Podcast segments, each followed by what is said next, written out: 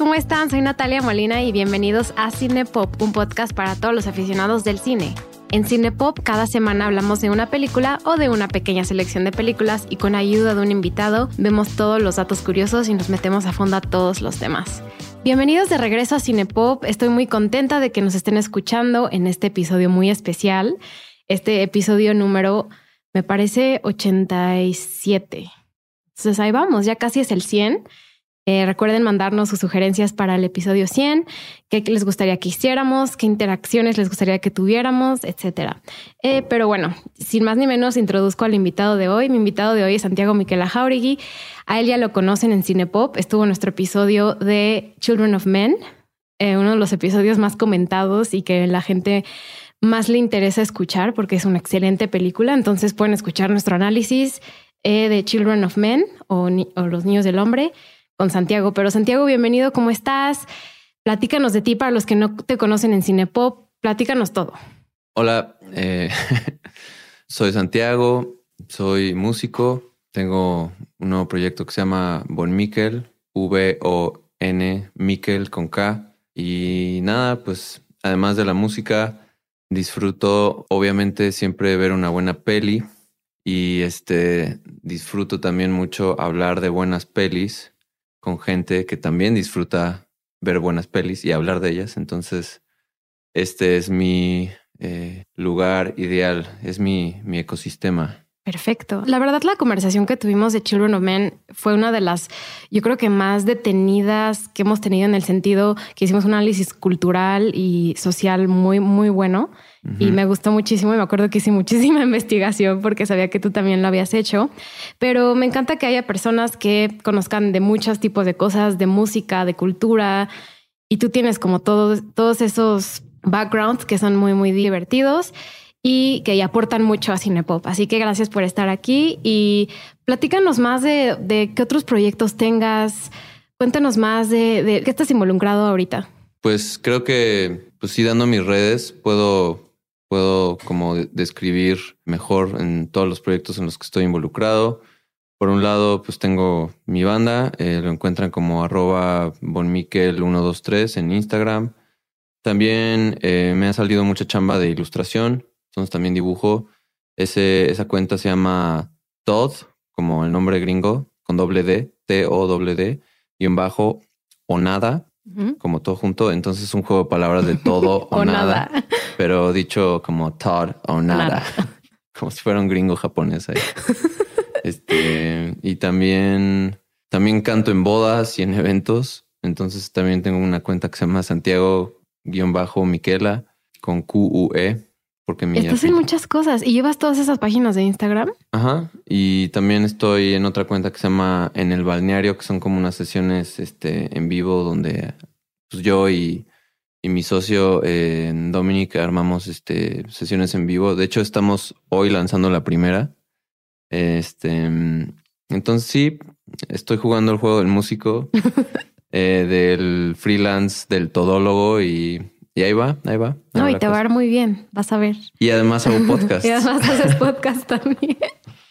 Así que eh, no se pierdan, voy a vincular en la descripción del programa, voy a vincular tus redes para que te sigan por si les interesa tu trabajo y si a lo mejor a alguien le interesa contratar a algún músico en vivo o en su casa, alguna algún concierto íntimo, te pueden. Ah, sí, es que eh, voy a voy a lanzar este mi disco en noviembre y para llegar a, ese concierto de lanzamiento vamos a armar una gira en casas, entonces cualquier interesado pues puede contactarme a través de las redes y buquear un concierto íntimo en su sala. Pues, ¿qué están esperando? Ya tienen las redes de Santiago. Ya se tardaron. y con, por favor, pónganse en contacto con él. También recuerden seguir a Cinepop en redes sociales. Estamos en Twitter, Instagram y TikTok, cine-pop MX. Y mándanos mensajes, sus sugerencias. Y como dije, ya casi es el episodio 100. También una disculpa, dije que este era el episodio 87, pero no es el 86. se me fue por uno, se me fue uh. por uno. se me cruzaron las fechas. Pero bueno, Santiago, sin más ni menos, y ya porque estoy muy emocionada por este programa, por favor introduce la película de hoy. Hoy vamos a hablar de la red social de David Fincher, mejor conocida en inglés como The Social Network, que básicamente habla de la persona más... Eh, ¿Controversial? pues menos... ¿Problemática? Menos este, celebrada en Internet. O sea, que más, más hate recibe en Internet, que es nada más ni nada menos que Mark Zuckerberg. Así es, la, la película de hoy ya la, el podcast pasado que lo, lo, sacamos hace un año, The Children of Men, hablamos de hacer Social Network y me tardé un año en invitarte para Social Network. Pero más vale tarde que nunca. Que nunca, exacto. Eh, estoy muy emocionada, es de mis películas favoritas. Esta película salió en 2010 eh, y luego, o sea, tuvo muchos meses como de momentum y la nominaron a los premios de la Academia en 2011. Entonces, pues ya pasaron unos añitos desde que salió. Y ahorita hablamos de qué perspectivas tenemos unos años después de la película, porque también verla a través de este lente es muy, muy interesante. Eh, pero sí, ya pasaron 12 años, ¿lo puedes creer? Pues más bien ya desde 2007, bueno, yo, yo ubico usar Facebook desde 2007, pero ¿desde cuándo se lanzó Facebook? Pues se lanzó las, eh, que es lo que cuenta la universidad, a las redes universitarias. Eh, por ahí de 2003, 2004. Lo cual está loquísimo, porque entonces de sí. ese momento ya pasaron, este, como, a ver, soy pésimo en mates. casi 20 años. Sí, casi 20 años. O sea, en, en un año o dos se cumplen 20 años, lo cual está loquísimo. O sea, porque yo lo veo como algo, una tecnología que sí este, fue muy... Eh, innovadora, muy transgresora, pero manches, ya 20 años. Sí. Te sientes medio ruco. Sí, sí, llegó, digamos, a, a, las vidas del público común por ahí de 2006, 2007. Yo también la empecé a usar en 2007. Y queramos o no, hoy en día nuestra vida, si usamos Facebook o no, eso es a lo mejor lo de menos, pero recordemos que Instagram y WhatsApp son partes de Meta, lo que ahora se llama Facebook. Entonces, queramos o no, Facebook está en nuestras vidas de la mayor parte de las personas, sobre todo en este país, en México, es muy difícil encontrar a alguien que no utilice WhatsApp. Sí, no, o sea, eso de, pues, ahí te escribo por el WhatsApp. Sí. Es como de lo más común en México, ¿no? Sí, sí, sí. O sea, utilizamos los servicios de Meta y de nuestro amigo Mark Zuckerberg eh, queramos o no directamente o indirectamente. Así que tengamos, tengamos eso, eso consciente al empezar este, esta discusión de, de esta de historia que sí está muy dramatizada, que es la, la red social, pero también basada en hechos reales. Ok. Tengámoslo todos en cuenta. Trataré de no echar tanto hate. Yo no sé cómo no voy a hacerlo, pero ya, ya me vi. Eh, pues la película sale justo en 2010. Es dirigida por David Fincher, el muy celebrado director. Ya hemos hablado de él también en Cinepop, en el podcast de Mank, que salió hace como un año y medio. Y es escrita por Aaron Sorkin. Espera, entonces, esta es la segunda película que de David Fincher que... Sí.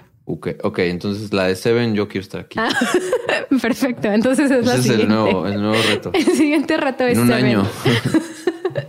en un año va a ser Seven.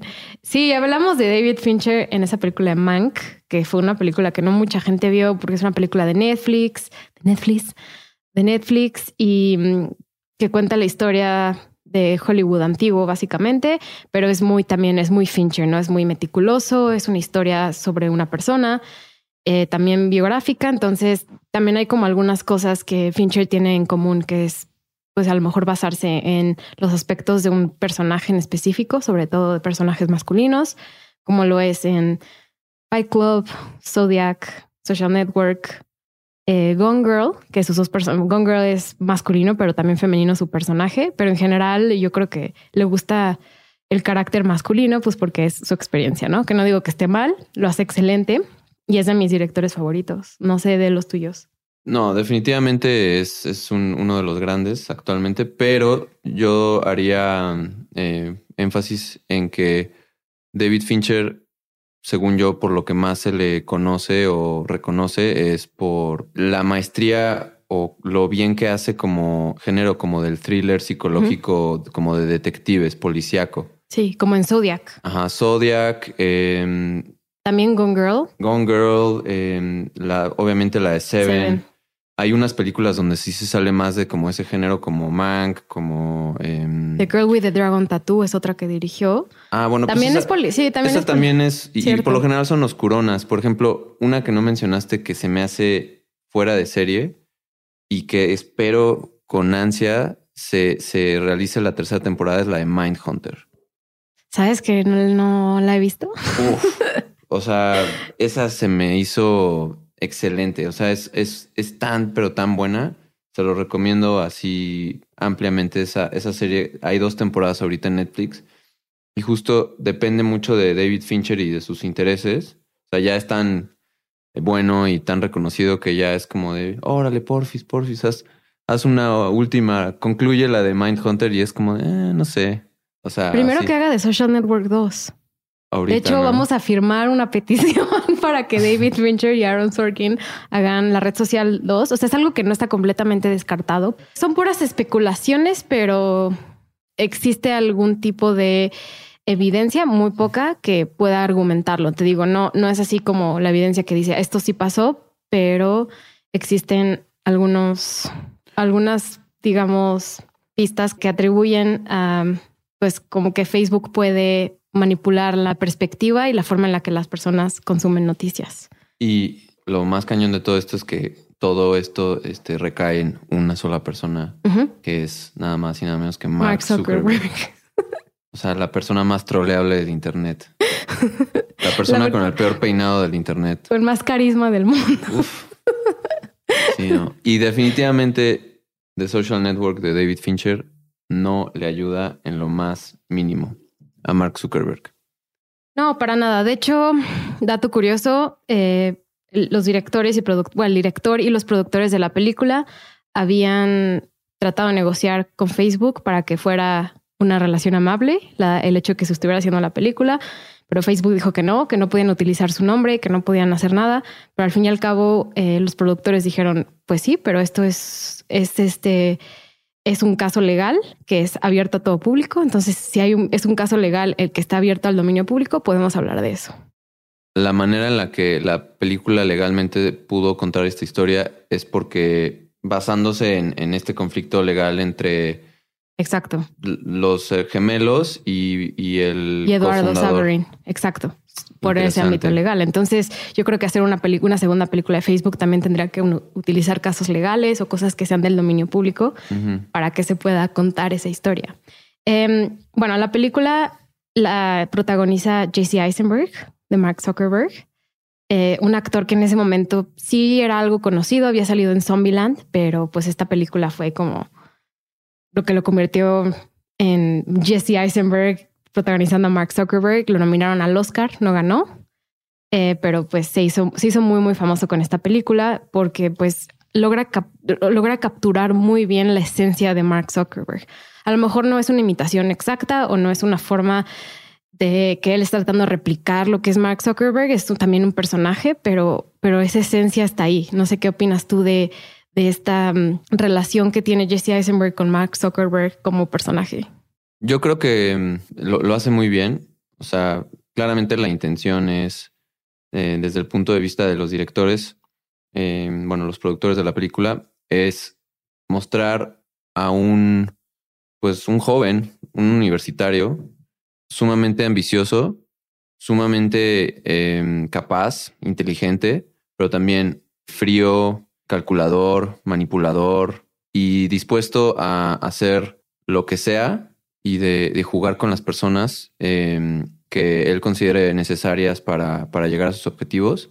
Y bueno, o sea, es interesante porque Mark Zuckerberg efectivamente cambió el mundo, pero para, o sea, la película cuenta justamente cómo se llevó entre las patas a muchísimas personas, cómo eh, se, se saltó muchísimas reglas, este, casi casi como que cometió crímenes, manipuló a muchas personas. De ahí nace su como inteligencia perversa porque él sabe perfectamente la tecnología tan poderosa que la, la idea que tiene él eh, en sus manos, que es toda esta, este, esta noción, este concepto de las redes sociales, de cómo digitalizar simplemente como el comportamiento humano y que quiera regresar a, a estas plataformas donde, pues sí, están sucediendo las mismas cosas que sucederían entre personas, pero de una manera más acelerada y como más este, adictiva, ¿no? O sea, porque como todo está interconectado, entonces todos están constantemente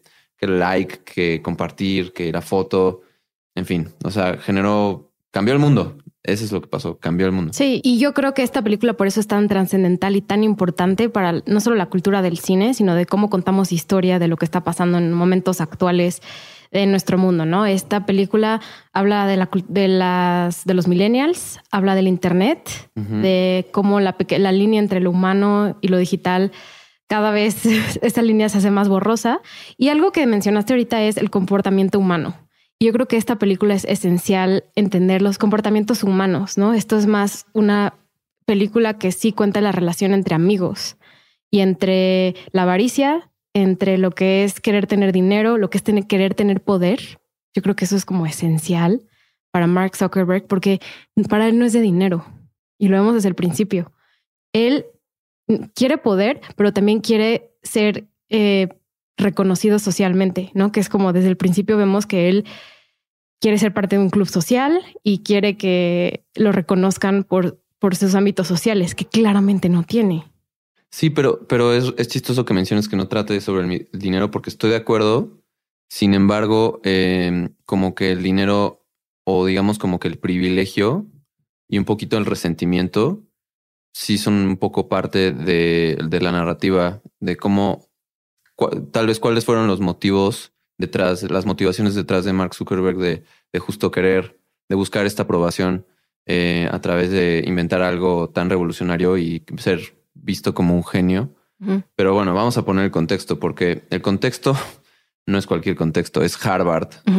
O sea, es Boston, Harvard, una de las este, universidades más importantes. Y aparte, tú viviste en Boston mucho tiempo, ¿no? Sí, sí, sí. También ahí tengo eh, pues un, un, cierto, una cierta nostalgia. Pero bueno, yo no, yo no me movía en esa zona, pero sí llegué a ir varias veces, este, pues ahí a cotorrear, pero, pero nunca realmente tuve como amigos así de Harvard. Harvardianos. sí, pero, pero también te habla de, de, de, cómo dentro de una ciudad como Boston, que es muy estudiantil, hay eh, círculos a los cuales eh, solamente tienes acceso eh, a través de como contactos muy mm, localizados, ¿no? O sea, porque vamos a poner el contexto de que Mark Zuckerberg sí tiene un poquito como de. De hecho, con eso empieza la película. Él está como en una, en la peor date de la historia. O sea, bueno, lo ponen como si fuera una date. Sale Rooney Mara, que, que interpreta una chava que como que medio le estaba tirando buena onda, como, ok, voy a salir con este tipo antisocial de flojera. Y, y de hecho solamente habla este cuate, bueno, Mark Zuckerberg, interpretado por Jesse Eisenberg, de, de cómo él puede entrar a estos grupos dentro de Harvard. O sea, imagínate, entrar, estar en el grupo de Harvard ya es como un mega filtro. Pero dentro de Harvard hay otros filtros adicionales que al parecer es como, o sea, tiene que ver con esta cultura de las fraternidades en, las universidades gringas. Y al parecer en Harvard hay unas como unas cuantas que solamente puede ser parte si eres parte de como, si, eres de una familia como muy pudiente como los Winklevoss, los gemelos, que ahorita hablamos de ellos, o como Eduardo Saverin, que logra a través de ser como, no sé, como muy inteligente, pero también como medio popular y, logra pasar los filtros. Que el primer filtro para este grupo, ya no me acuerdo cómo se llama. Al, Phoenix, creo. Al Phoenix, ajá que primero les hacen como una, una pregunta, bueno, una serie de preguntas eh, afuera de como de, como en el patio central de Harvard, donde hay una estatua muy famosa. Y hay unos cuates que se están vomitando del nervio. Y del frío. Y del frío. Y o sea, como estas, estos rituales como medio clichés de para entrar en las fraternidades. Y que luego, luego lo de la gallina, que, que tiene que cuidar una gallina durante un día y llevarla a todos lados. Y justo él, Eduardo, sí lo, sí lo aceptan finalmente. A Mark Zuckerberg nunca lo aceptan. Entonces, como que él tiene esta como rebeldía de, bueno, si nadie me va a aceptar en su grupo porque yo soy un tipo esencialmente antisocial, que no, no tiene la capacidad de, formar relaciones humanas auténticas, mm. amistades, Pues que eso es pues, otra cosa. Yo voy a hacer mi propio como club súper exclusivo y vaya que lo logró. Quiero regresar a um, hablar antes de que nos metamos como las tres historias que están dentro de la película. Eh, es una realmente, pero son, seguimos, digamos, a cuatro o cinco personajes esenciales. Eh, me gustaría hablar de la peor atrocidad que pasó en la historia de la humanidad de los Óscares, que es que en el año 2011 estaba nominado La Red Social y perdió no ¿Contra ganó mejor película contra una película que se llama The King's Speech, El discurso del rey. Una película buena, o sea, X, normal, que no simbolizaba un momento eh, particular de una época, ¿no? Era una, era una historia, pues, de un personaje monárquico. mm, o sea, X. La historia es, no quiero, ni siquiera quiero darle atención, pero a mí se me hizo fatal que esta película no haya ganado mejor película, porque creo que es de las mejores películas de los años 2000, 2010, Ujú. 2010. Y, y creo que yo creo que es de- también de las historias más reconocidas gracias al escritor Aaron Sorkin. Aaron Sorkin escribió el guion basado en un libro que se llama The Accidental Mil- Millionaires, que eh, pues sí relata esto de que se hacen millonarios accidentalmente, ¿no? Eh, y Aaron Sorkin ha escrito otras cosas como Molly's Game, que también dirigió, The Trial of Chicago 7 y West Wing. Famosamente eh, escribió todo West Wing y tiene un, una fama de escribir sus diálogos muy rápidos. Y no hay otra película que lo ejemplifique mejor que esta.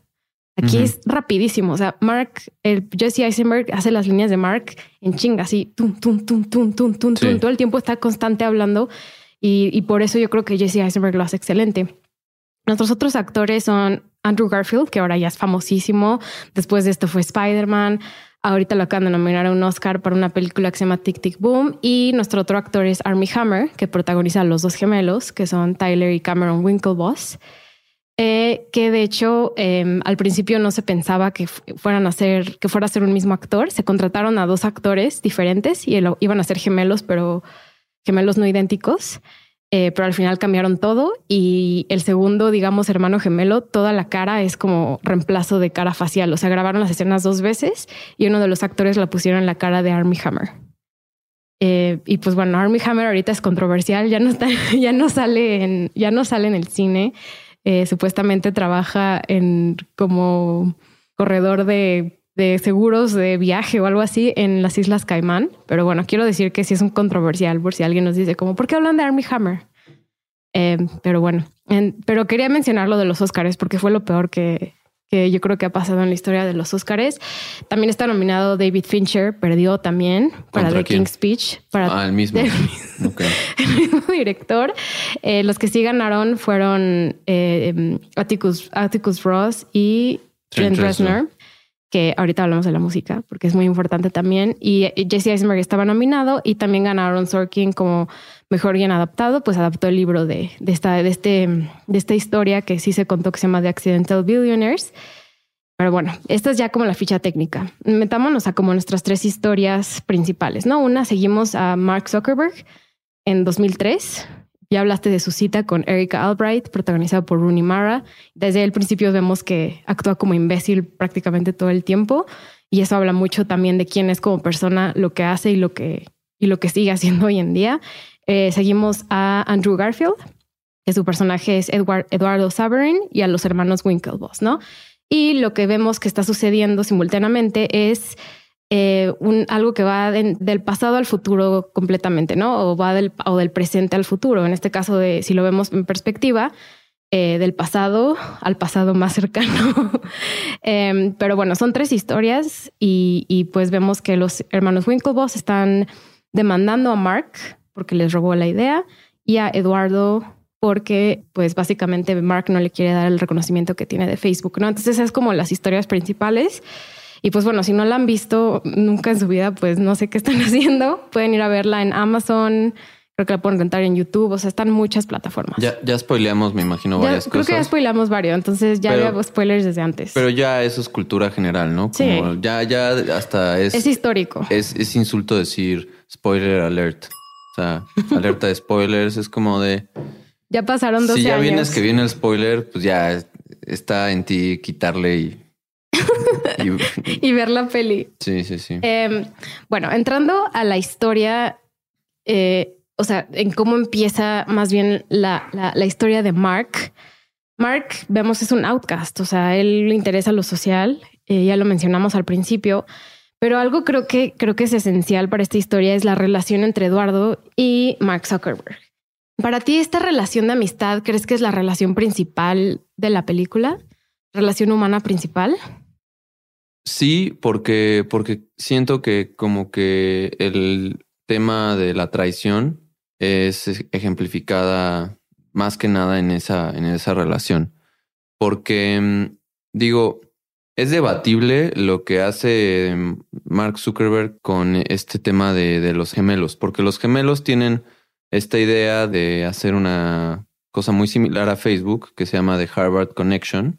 Y Mark Zuckerberg como que ya tenía de alguna u otra forma como que esta noción de que quería hacer algo similar. Lo único que hacen los gemelos es como mm, tal vez como aterrizar algo que él ya estaba pensando.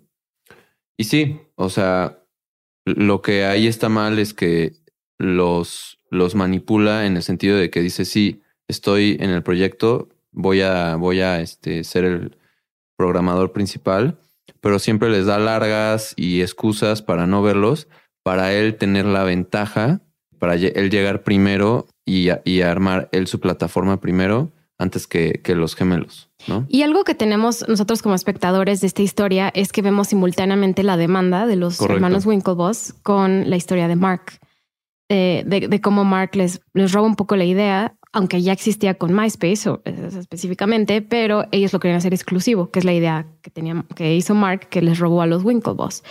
Y entonces a mí esta historia como simultánea me, gusta mucho, pero, pero no sé si tú crees que la primera vez que viste la película te costó trabajo seguir la historia.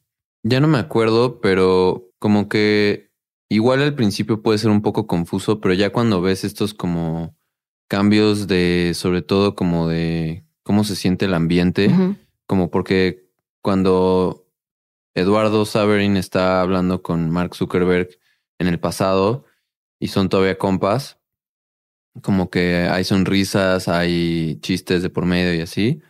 Y cuando están en, el, en, las demandas, hay una seriedad y un odio hacia Mark Zuckerberg muy, muy notorios. Entonces, este, al final creo que sí, sí cachas qué está sucediendo, pero, pero bueno, es un recurso creo inteligente, pero que tal vez puede tomar a ciertas personas un poquito más de tiempo para como que llegar a la conclusión de que efectivamente están sucediendo escenas que están muy cercanas la, una con la otra, pero en dos líneas de tiempo, diferentes. Y esto es algo brillante tanto del guion como de cómo lo hace David Fincher. Ya mencionaste los lugares en los que estamos, las, los gestos de nuestros personajes. Se logra entender muy bien que son dos momentos de tiempo diferente, pero luego hay películas donde no es fácil seguirlo o que te pierdes y aquí no, no pasa eso. Aquí yo creo que tanto la ambientación y de hecho la, música yo creo que es muy importante para, para meternos dentro del tema. A lo mejor al principio de la película la música es un poquito más upbeat, así tiene un como ritmo diferente a como tienen las escenas después. No sé si, no sé si aluciné eso o crees que sí, o sea, haya tonos diferentes para el, el antes y el después. Yo, yo el antes y el después lo noté más bien como por más como la cinematografía que de la música creo que la, la escena principal, o sea, la primera, la primera secuencia, los primeros 10, 15 minutos de la película, bueno, sobre, todo cuando te van mostrando, o sea, primero es la escena con Rooney Mara y después son todos los créditos, que es como cómo camina Mark Zuckerberg del bar, en donde Rooney Mara esencialmente le dice, eres un idiota, este, ya no quiero volver a, ver, volver a verte. Esa caminata que tiene él del bar a su dormitorio, en Harvard, em, creo que es la escena donde el director como que pone el ambienta cómo va a ser la película, porque a pesar de ser una, de ser una película muy, eh, bueno, como que el tema no es así como que digas muy wow, o sea, como que si te doy una sinopsis, pues vas a decir como, bueno, pues no suena tan interesante, no suena tan emocionante tu película, ¿no? Sin embargo, lo que logra con esa escena es, poner una ambientación como oscura. Y ahí es donde siento que como que se nota el estilo de David Fincher porque me siento en Seven, me siento en Mindhunter, me siento en Fight Club, como y la música también ayuda mucho porque esa esa primera composición tiene un pianito, pero también tiene unos sintetizadores y como una cierta cierta oscuridad. Y hay una como cosa como muy ominosa, o sea, como que sabes como que genera una expectativa de que sabes que este tipo va a hacer algo importante, pero probablemente va, va a hacer algo que va como a transgredir, que va, que va a romper las reglas. Y que este, o sea, como que es un ser oscuro, lo presentan como un ser, pues sí, una, es como el antagonista, ¿no? Sí. Y es el protagonista al mismo tiempo, o sea, es, es raro. Sí, la verdad sí es, nos presentan un personaje, o sea, muy conflictivo y eso es lo que te quieren decir, como una de las personas que lleva, lleva una de las páginas web más importantes del mundo es nuestro protagonista en nuestro día a día, pero al mismo tiempo este protagonista es el antagonista. Sí. Entonces eso, eso yo creo que lo refleja muy, muy, muy, muy bien la película y, y por eso digo, me, gusta mucho Jesse Eisenberg. Aparte, eh, hay un documental de una hora y media de cómo se hizo esta película. Ah, no lo vi ese. Y Jesse Eisenberg habla mucho de que él que no sabía al principio cómo tenía que protagonizar a, a Mark Zuckerberg. De hecho, antes de la película se hicieron tres semanas de ensayos y esos ensayos, si, si, si, ven, si ven ese documental, van a poder ver que eran constantemente David Fincher y Aaron Sorkin, el guionista, hablando todo el tiempo como, no, es que Mark no haría esto y no sería así y sus gestos no serían así. Y Jesse Eisenberg está como, como nervioso, sentado viendo qué está sucediendo. Y, y él habla mucho de que le costó mucho trabajo como esta relación de protagonista, pero al mismo tiempo de la persona que es Mark Zuckerberg y de lo que, de lo que simboliza. O sea, por ejemplo, tú en algún momento llegaste a sentir empatía por él, por Mark Nunca. Zuckerberg. Nunca jamás en mi vida creo que he sentido empatía por él. No, pero por la película. o sea, no, ni, en la, ni el personaje de Mark Zuckerberg de película sentí empatía nunca por él. Nunca.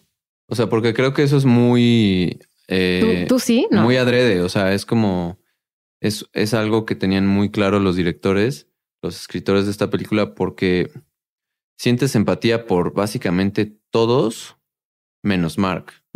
Y yo creo que lo que lo hace un sociópata, o sea, porque sí es medio raro el güey, o sea, es, es incómodo. Sí, es muy incómodo. Eh, y ahorita quiero hablar sobre, sobre su anuncio de meta, pero bueno. Eh, justo lo que menos tiene Mark Zuckerberg es empatía. O sea, en toda la película, creo que el único momento donde muestra tantita empatía es cuando le dejan caer la bomba a Eduardo, que ya es mm, hasta el final, donde, donde los abogados que según Eduardo pensaba que lo representaban a él y sus intereses, le, le, le sueltan eh, la noticia de que justo sus acciones, que representaban como el treinta y tantos por ciento, fueron diluidas a 0.03 por ciento. Sí. 0.03. Ajá. Bajísimo, ¿no? O sea, bajísimo, menos de 1%. Y, y, y justo ahí todavía tiene Mark Zuckerberg como aliado a otro que se te olvidó mencionar que Se es me olvidó mencionar Justin Timberlake. Justin Timberlake, que lo hace muy bien. La verdad, lo hace muy, muy Yo en bien. otro podcast dije que lo hacía mal, pero no, ya volví a ver la película dos veces después de que dije ese comentario y sí lo hace bien Justin Timberlake, Como que como Sean Parker.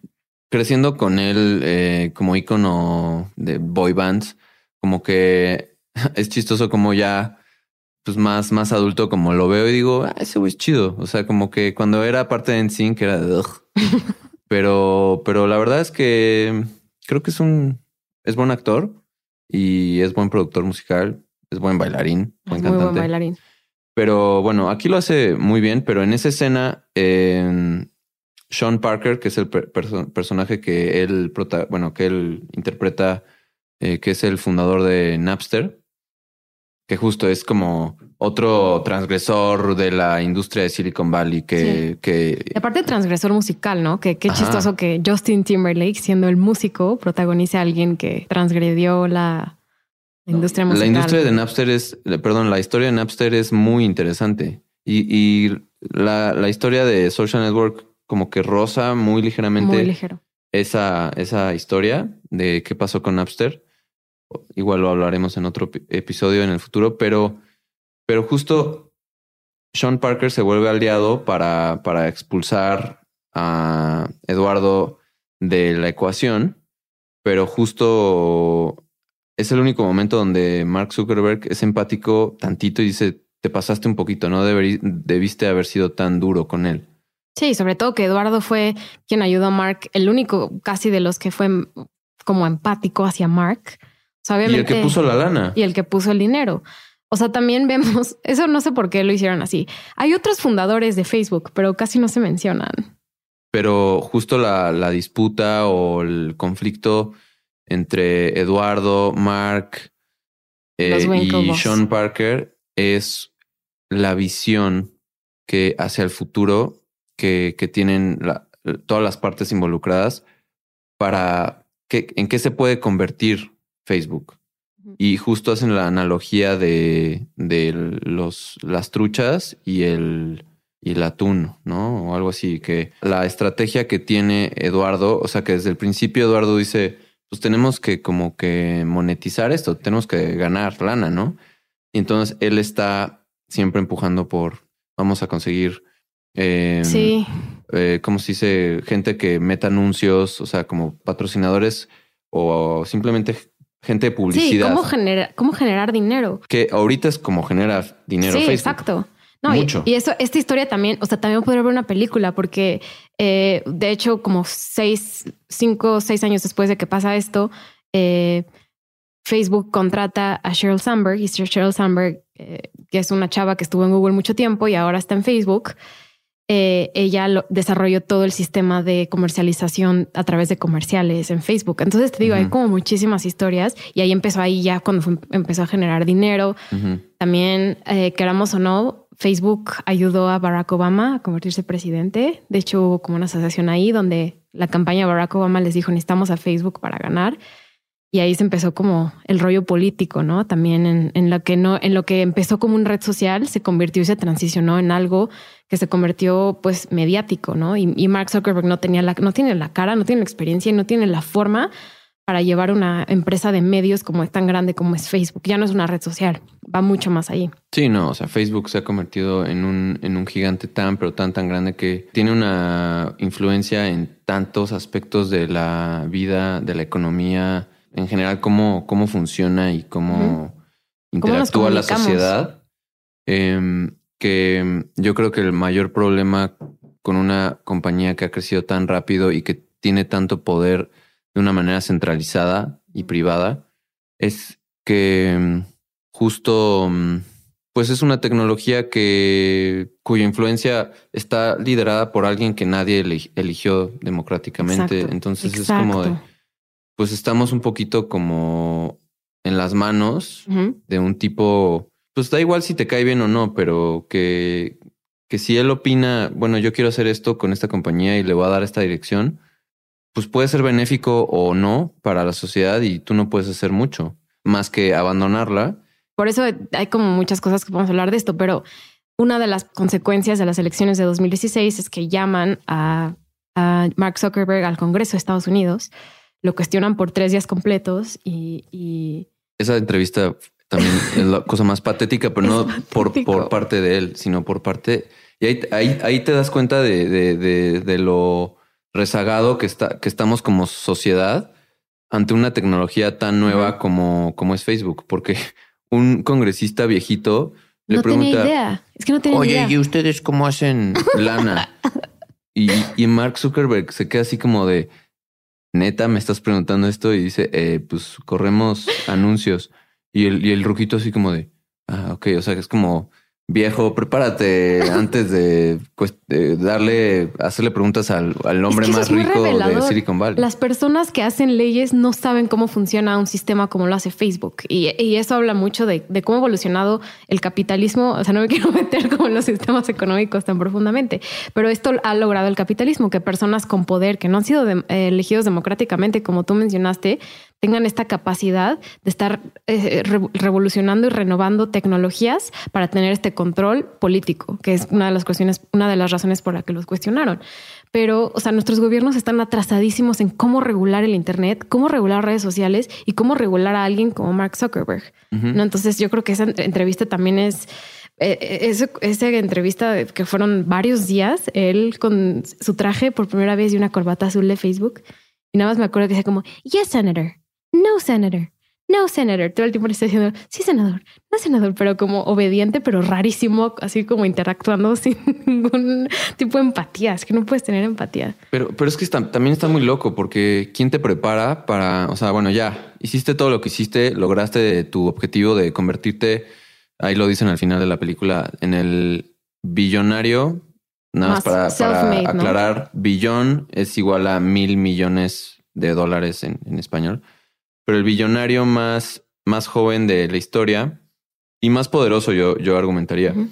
Y, o sea, ¿cómo, ¿cómo te preparas para que no solamente tengas ese nivel de control y de poder, sino que, o sea, realmente lo que tú, tus acciones van a repercutir en, en todos los aspectos de, inclusive la democracia de gobiernos, de países enteros. Entonces, pues sí está muy, muy, muy heavy. Y ahorita con lo del metaverso, realmente a mí me da miedo porque digo, o sea, realmente necesitamos más.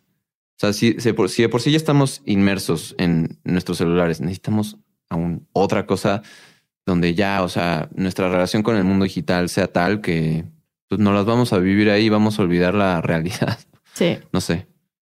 Y algo que yo creo que la película intenta decir justo desde el principio es, es, es esta persona estaba comparando mujeres en una página de internet y él termina siendo dueño, parte codueño de esta empresa gigantesca, pero te lo dicen constantemente, ¿no? Él, o sea, alguien que hizo una página llamada facemash.com, donde era comparar y ser prácticamente un pendejo contra las mujeres en todo sentido. Que robó, robó todas esas imágenes de las, o sea, hackeó.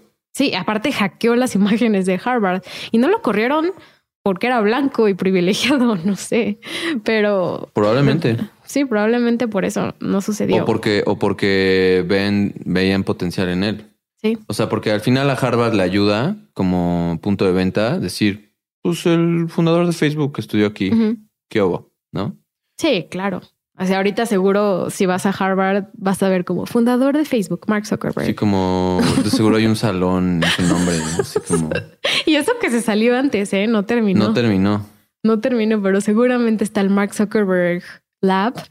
Y, y, y la interrogante más grande es, o sea, esto iba, esta tecnología se iba a inventar, sí o sí, nada, ser una cuestión de tiempo, pero ¿qué hubiera pasado si los hermanos Winklevoss hubieran sido aquellos que, o sea, porque también si se, si se habla de un antagonista, pues yo diría que los, los héroes o los que están pintados con la brocha de la virtud, eh, de la ética, de, valores, de principios, de, gente que sí tiene escrúpulos, son los eh, gemelos, porque te los pintan un poco como principitos, como Oh, Perfectos, así hacen ejercicio, van hacen rowing, van a los Juegos Olímpicos. Y, y, esto no es de son caballeros de Harvard, así como que son muy propios. Y no, no sé qué tan eh, real, real sea eso en, en, el mundo real, o sea, pero sí, sí, sí sé, creo que salen justo en la película de Social Dilemma y, y como que sí se nota que tienen como otra perspectiva, o sea, porque Ojo, los hermanos Winklevoss son putrimillonarios, pero no por, por este, porque vienen de una familia con mucho dinero. Bueno, igual eso también. Pero han sido eh, muy exitosos en sus inversiones. O sea, manejan mucho dinero e invierten en cosas que ellos creen que, que tiene eh, valor, pero no solamente como que se fijan tanto como me va a generar esto más lana, sino que sí tienen como un, una brújula moral más interesante, con más que consideran más aspectos que solo como poder y, eh, ¿sabes? Entonces, ¿qué hubiera pasado? ¿Cómo hubiera, se hubiera visto esa plataforma? Sí, también hubiera sido una historia completamente diferente. en la vida real también Eduardo Sabrin también es inversionista, pero algo que me dio mucha risa es como en 2007 que ganó, cerca de que ganó esta demanda contra Facebook. Bueno, no, no ganó la demanda, más bien hubo un settlement, hubo un acuerdo. Que no, no, no lo dicen, ¿no? ¿Cuánto es? No, no dicen cuánto es, pero pues Eduardo se queda con muchísimo dinero y posterior a esto, en lugar de quedarse en Estados Unidos y pagar impuestos, se va, se va a vivir a Singapur y deja su ciudadanía americana para no tener que pagar, creo que 70 millones de impuestos que tenía que pagar. Sí, o sea, también si te sales del contexto de la película, o sea, ah, sí. hay, sí hay una clara, este, pues, un hecho muy claro que es que pues, toda la gente que se mueve en Silicon Valley. Sí. Y gente que va a Harvard, o sea, la, gente que tiene la posibilidad para pagar y ir a ese tipo de escuelas, como nunca, no, la verdad no sé si Mark Zuckerberg pagó su, o sea, pagó completamente o tenía beca, no sé, pero pues, eh, pues era privilegiado, estaba en Harvard, también estaban los Winklevoss y Eduardo, o sea, todos eran en una posición donde a lo mejor tenían muchísimas posibilidades de crear este tipo de cosas, como alguien que no va a Harvard y no tiene esas posibilidades educacionales como ir a Universidad Ivy League. Por ejemplo, un tema que yo creo que, estamos tocando eh, inconscientemente que toca la película es pues, esta desconexión con la realidad. Ah, sí. Porque, porque estamos hablando desde el inicio te ponen a todos estos, este, todos estos jóvenes estudiantes que van a Harvard y que se mueven en ese ambiente como realmente como gente sumamente privilegiadas y que sí están como que las fiestas que hacen y las cómo piensan y, y a lo que le dan prioridad, sí están como medio desconectados de la realidad, o sea, del resto del mundo. O sea, por ejemplo, hoy comí yo en un mercado. Benditos mercados mexicanos. y pues en un mercado como que te caen muchos veintes. Dices, órale, ¿no? Así como que es, otro mundo. Y, y, imagínate Mark Zuckerberg en un mercado, ¿no? O sea, mexicano probablemente el 80 o 60, 70% de las personas que están en ese mercado tienen una cuenta en Facebook. Pero, pero pues ese cuate, pues como que sí dice, ah, tengo usuarios en México, pero nada, son como estadísticas y como numeritos y, pero, pero es, es alguien que ve así la realidad. Sí, a través de su computadora. Ajá, a través de su computadora y a través de estadísticas y de números y de algoritmos y de, y de cosas no humanas. Sí, eso tienes mucha razón. O sea, y, lo pensamos en, eh, o sea, hay cosas que a mí, por ejemplo, me molestan muchísimo de cómo nos comunicamos información, ¿no? A través de WhatsApp. ¿Quién, o sea, quién conoce una tía que se manda un video falso? Todos, o sea, todos estamos mandando falsos, videos falsos todo el tiempo, que son los problemas más grandes que existe con Meta en general. O sea, en Facebook, yo sé de lugares en el mundo donde el Internet es Facebook. O sea, no hay otras páginas, sí se mete en YouTube y Facebook, pero Facebook es la forma en la que las personas se comunican, en la que el gobierno se comunica con las personas, en las que la gente insulta a diferentes grupos sociales. Esto fue un problema gigantesco en, Myanmar, sobre todo, ha causado... A los musulmanes, ¿no? los rohingyas. Los rohingyas, exactamente. Entonces son formas en que la gente crea odio y el odio eh, digamos que a través de Facebook se, mm, sobre todo de Facebook, en, este, en, el, caso de Myanmar, eh, pues obviamente la gente cree que es la verdad, ¿no? Las, la, la situación de los hechos no está verificado, ¿no? Que también es algo que también nos podemos meter con Twitter y cómo se verifican las historias y Donald Trump, que es otra historia, también para otro podcast súper, súper largo, pero a mí me conflictó muchísimo eso, o sea, que de verdad podemos leer algo, pero no sabemos si es verdad o no. Y, por eso les digo, tengan mucho cuidado en cómo nos informamos, en cuáles son las fuentes en las que nos estamos eh, mandando el uno a los otros, qué estamos leyendo, quién lo escribió, quiénes son los medios. O sea, y eso es lo que Facebook se ha tardado muchísimo tiempo en verificar. Cada vez le dan más prioridad a los algoritmos, a las noticias eh, pues verificadas, ¿no? Noticias no sé, en México como el Universal, eh, en Estados Unidos como el New York Times, Washington Post, cosas que sí sabemos que son ciertas. Pero, o sea, yo puedo distinguir eso, pero luego te llega un artículo de una página falsa y entonces tú lo lees y dices, haz la verdad porque me llegó a través de Facebook y es un artículo y alguien le dio like y me lo compartió mi prima o me lo compartió mi tía o mi amiga.